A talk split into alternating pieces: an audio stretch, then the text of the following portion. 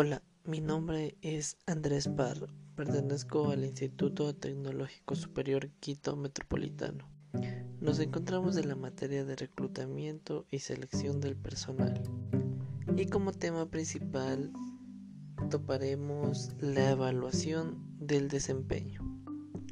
Como primer punto, la evaluación son comportamientos que tienen los empleados los cuales son relevantes para los objetivos de la, organización. Recordemos una cosa, que si el objetivo se puede medir, siempre se va a poder mejorar. La evaluación también sirve como planeación, brindando la oportunidad de revisar los planes de carrera ya que estos son las fortalezas y debilidades de los colaboradores. Como segundo tema tendremos método de evaluación por objetivos. Dentro de estos métodos tendremos los siguientes. Dar retroalimentación. Los jefes de departamento mantienen reuniones periódicas de revisión del desempeño con los subordinados para analizar y evaluar el progreso de los subordinados en el logro de los resultados esperados.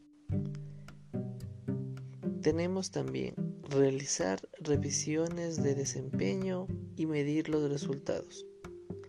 Los jefes de departamento comparan el desempeño real de cada empleado con los resultados esperados.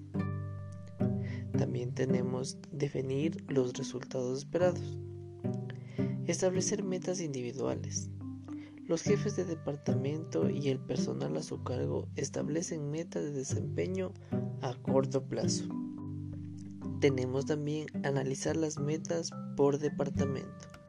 Los jefes de área examinan las metas del departamento con todos los subordinados y les piden que desarrollen sus propias metas individuales. Siguiente tenemos fijar metas por departamento.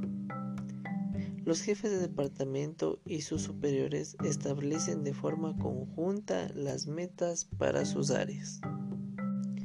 Y como último tenemos establecer las metas de la organización. En esto tenemos fijar un plan de alcance cooperativo para el siguiente año y definir sus objetivos. 3. Y último tema que toparemos son los criterios para establecer los objetivos. En estos criterios tenemos 6.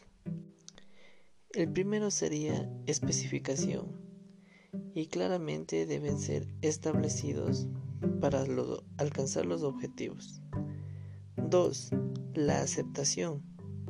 En esto tendríamos eh, tomar junto al colaborador estar de acuerdo y cumplirlos. 3. La flexibilidad. Diseñados para poder hacer cambios cuando sean necesarios. 4. La mensurabilidad. Debe ser motivadores para todos los colaboradores.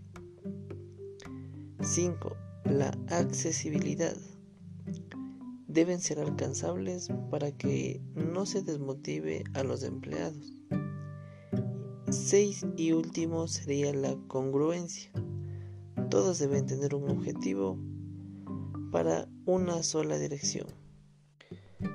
Este sería el tema que hemos tratado y te doy las gracias por haber escuchado mi podcast.